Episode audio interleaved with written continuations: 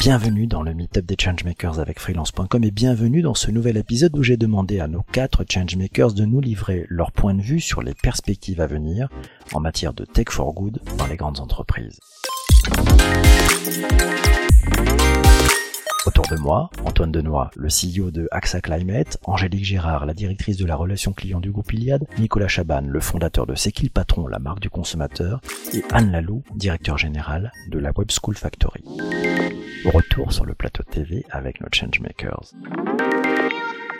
Pour démarrer cette séquence de prospective, on va commencer donc par le regard affûté de Anne Lalou, celle qui forme les étudiants au métier qui n'existe pas encore. Anne, si je te dis Tech for Good et perspective à venir pour les grandes entreprises, tu nous dis quoi? Alors là, je dis qu'en tout cas, les étudiants ont envie de changer beaucoup de choses. Et, euh, et euh, c'est vrai, et je pense qu'ils vont être les, je suis convaincue qu'ils vont être les acteurs de ces changements et, et de cet équilibre entre la tech et les tripes, comme euh, comme tu dis euh, Antoine, parce que aujourd'hui ils vivent ça comme une contradiction, et en fait on est en permanence nous en train d'accompagner euh, la gestion de cette contradiction, et en même temps ils ont vraiment énormément d'exigences pour pour les futures entreprises et donc, dans lesquelles ils travailleront.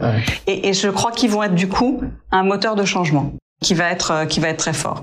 Trois minutes quand même sur la web school, ça fait euh, moi c'est quelque chose qui m'a fasciné quand j'ai ouvert la web school. Le premier projet, j'avais donné un projet qui était euh, imaginer un circuit euh, de marketing, enfin de vente, euh, réinventer l'expérience client en magasin. Mmh, mmh. Ce qui m'a frappé au-delà du fait qu'ils étaient inventifs, créatifs, qu'ils maîtrisaient déjà plein de notions, etc., c'était que pour eux, cette question de l'impact, cette question de leur planète était en réalité aussi native que le digital native euh, qu'ils étaient aussi.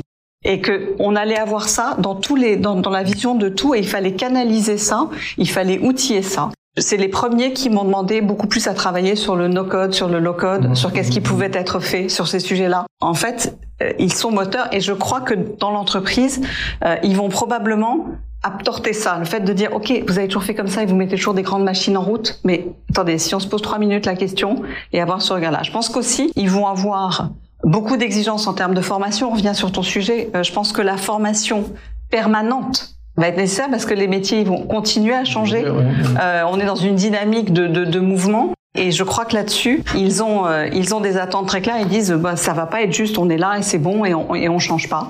Enfin, je crois que de toute façon, c'est un modèle sociétal qu'ils sont en train de challenger et moi, je ne sais pas du tout comment ça va se traduire dans les grandes entreprises et qui va changer. Est-ce qu'ils vont être capables de changer les grandes entreprises ou est-ce que la loi de l'offre et de la demande sur le marché du travail va faire que c'est eux qui vont changer et qui vont rabaisser leur, leur, envie de sens et, et cette, euh, et cet appétit de changement et de, de en fait vraiment aujourd'hui, si on leur demande d'écrire ton entreprise idéale et la réalité, il y a un fossé. Et, et post-Covid, c'est encore pire qu'avant. Ouais, euh, et j'arrive pas à savoir, moi, s'ils vont y arriver, si c'est eux qui vont vraiment arriver. Parce que entre l'économie parallèle, c'est-à-dire que moi, mes étudiants, ce que je constate, c'est qu'effectivement, pour eux, c'est une évidence d'aller sur, d'aller s'habiller sur Vinted et d'aller, euh, d'être dans l'économie. Ils sont dans l'économie circulaire pour tout, par exemple. Mais ça, c'est une évidence. La notion de troc plutôt que de l'achat est une évidence. Il y a plein, plein de choses. Back market, c'est une évidence. Le fait, enfin, tout. Il y a un certain nombre de choses qui, pour nous, sont encore du genre, ouais, on va y aller.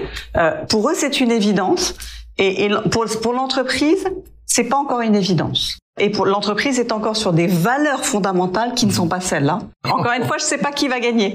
Je sais pas, on va poser la question à Antoine. Antoine, ton regard. Non, moi, ce qui m'a vu, c'est que les, les, les, dirigeants, les vrais, les grands dirigeants euh, de grosses boîtes, euh, c'est compliqué de les faire bouger sur ces sujets. Il y a un sujet qui les fait bouger, c'est les talents.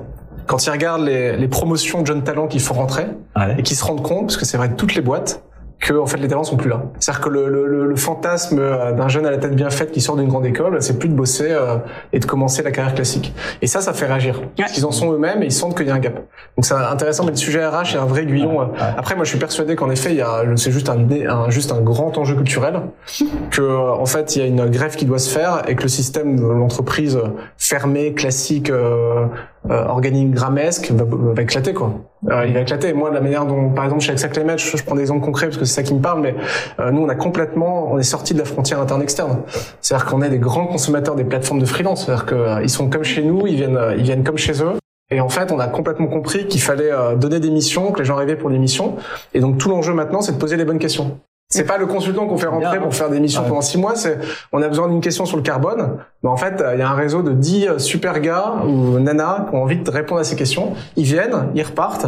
Euh, puis s'il y, a un peu de valeur, ils disent ouais, moi je resterai un peu plus un peu longtemps. Et ça marche bien parce que la glue, c'est la valeur, la mission. Et après, euh, ça tient. Donc c'est pas des consommateurs non plus qui, euh, qui zappent et qui ont pas de respect pour le collectif. C'est juste ils viennent, ils viennent pour faire quelque chose qui a du sens. Et nous, on doit, enfin nous les grandes entreprises, on doit refondre la façon dont on les, euh, on les intègre. Je peux dire juste un truc. Tu peux dire, tu peux dire juste quelque chose. Même si ça va pas dans son sens, tu peux dire quelque chose. Ça va dans le sens de tout le monde. Ah, je sais bah pas si on a réalisé. notre sujet c'est tech for good. On va pas parler de la tech. En fait, on parle du good. C'est plutôt une bonne nouvelle, non? Non, mais c'est une très bonne nouvelle parce que ça montre qu'au bout de 20 ans plus tard, Hein, un certain nombre de gens, en tout cas, prennent la tech comme une évidence que ce soit un enabler et pas un truc en soi. Et là, moi, je trouve ça quand même un peu. Enfin, les grands patrons n'ont pas encore compris, hein, euh, globalement. Donc, je trouve ça assez euh, rassurant que un certain. Mais tu vois, pour, pour, revenir justement sur ton propos euh, tout à l'heure, c'est que effectivement, les grandes entreprises n'ont pas encore euh, pris totalement le sujet de façon sincère, totalement incarnée et euh, et avec une vraie vision de ce qu'il faut faire. Et en plus, quand ils l'ont, ils se rendent compte que ça coûte cher. Donc il faut accepter en fait que ça coûte cher de faire du good et que euh, bah, les sources de profit, euh, forcément, bah, les variations, il y aurait, enfin il y aurait des variations très importantes. Et donc qu'est-ce qu'elles font toutes ces grandes entreprises? Bah, elles rachètent des startups ouais. qui elles veulent changer le monde. Donc euh, c'est comme ça en fait que tout doucement ça prend bah, dans les grands groupes français aujourd'hui et, et, ailleurs. Donc c'est c'est c'est ça qui est intéressant. Ça, en perspective, ça va changer le modèle selon toi? Bah oui parce que on a quand même un écosystème euh, français euh, ultra dynamique et ultra innovant euh, sur sur ces questions, avec des, justement des jeunes aujourd'hui, de jeunes fondateurs, fondatrices, qui ont envie de changer le monde, qui comprennent en fait les, les défis de notre monde d'aujourd'hui et de demain. Donc, enfin, il y a plein d'exemples. Il y a Phoenix sur le gaspillage alimentaire. Mmh. L'année dernière, ils ont sauvé entre 40, 50 millions de, de repas qui auraient fini à la poubelle avec un système assez intelligent qu'ils ont transformé parce que maintenant ils sont même dans les hyper, dans les super euh, avec des algorithmes qui permettent euh, voilà de, de, de voir les, les, les, tu me coupes là regardez ta montre. Euh, les dates faites-moi pas ça les garçons là. Voilà. Euh, voilà qui regardent les DLC et qui permettent en fait au magasin de dire attention là dans deux jours votre produit il est périmé. Donc stickage promo. Mhm. et puis attention là vous allez être dans la vendue. Donc mise mise en réseau euh, avec un certain nombre d'associations. Ça, c'est fabuleux. Mhm. Il y a Insect aussi, euh, voilà, nouvelle filière agroalimentaire. il, y en a plein. Il y a Pop Farm, euh, agriculture verticale, où, où là, euh, bah, tu as 100% de vitamines sur tes fruits et légumes, sans pesticides, 365 jours par an, où tu vas effectivement euh, cueillir. Alors, faut, faut se mettre dans le truc. Tu vas cueillir sur une baie tes fraises, ton basilic. mais voilà, c'est ça aussi, c'est des circuits courts. Ça aussi, c'est de la tech for good, mhm. parce que derrière, il y a l'intelligence artificielle et euh, quand on sait qu'il faudra nourrir 10 euh, milliards de personnes à horizon 2050, on a tout intérêt effectivement à, à ouvrir un peu ses chakras, à changer de mindset et euh, à aller chercher de la diversification. Justement, alors Nicolas, toi, tu vois ça comment l'évolution dans Il y a plusieurs choses qui me viennent à l'esprit. C'est vrai que je m'étais fait engueuler par Total, mais j'avais eu la confidence de quelqu'un chez HEC qui m'avait dit "Oh là là, tu te rends compte cette année en sortie de stage HEC, pas un candidat voulait aller chez Total. Mm. C'est pas rien, quoi. En réalité, il y en avait un qui a subi tellement la pression des copains qui finalement n'y est pas allé. Donc évidemment, cette génération-là, elle, elle est intimement, mais viscéralement, émotionnellement. Le problème, c'est que la génération d'avant, elle est intellectuellement concernée. Alors, on va pas quand même dire qu'on n'a pas des émotions. Hein. J'appartiens à cette génération-là, mais là, il y a une génération de, de, de gamins qui euh, éteignaient le robinet quand on se lavait les dents. Enfin, on a tous vécu ça cette génération-là, elle va changer les choses obligatoirement. Et quand on, on crée le contraste avec un, je discute avec un grand distributeur un jour, je lui dis, mais vous comprenez alors ce qu'on se dit là, euh, ce que les consos disent? Ouais, le patron, il comprend, l'équipe autour de lui comprend, mais il me fait une confidence qui est terrible. Il me dit, on doit être, je sais pas, à 20 000, 30 000. On a recruté pendant 40 ans les gens sur un modèle complètement différent. Ils sont sur un logiciel différent. Comment on fait pour prendre le virage? Il faudrait qu'il me dise je vais pas je vais pas licencier 40% de mes cadres.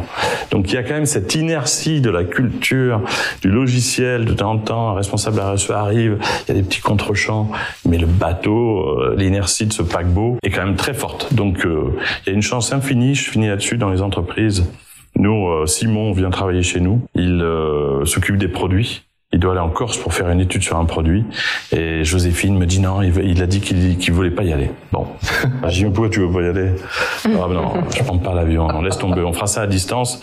Et en gros, j'ai senti dans ses yeux que si c'était un vrai problème, euh, qu'il fallait se séparer de lui, il le comprendrait. Ah Mais il irait pas en Corse en avion. C'est pas un cas isolé. Et c'est une grande chance. Hein. J'ai pas bah, vu ça comme un drame. Il est bien ce garçon. Il a des convictions, il les assume. Bravo Simon. C'est bien. Ah, lui, il se garde lui-même parce que nous, euh, il n'y a pas de patron chez Sekil. Super. Clap de fin pour ce troisième épisode sur les perspectives à venir en matière de tech for good dans les grandes entreprises. Dans le prochain épisode, je vais demander à nos invités de répondre aux questions des participants à l'enregistrement de ce meet-up des Changemakers spécial Tech for Good dans les grandes entreprises. Vous allez voir, c'est passionnant.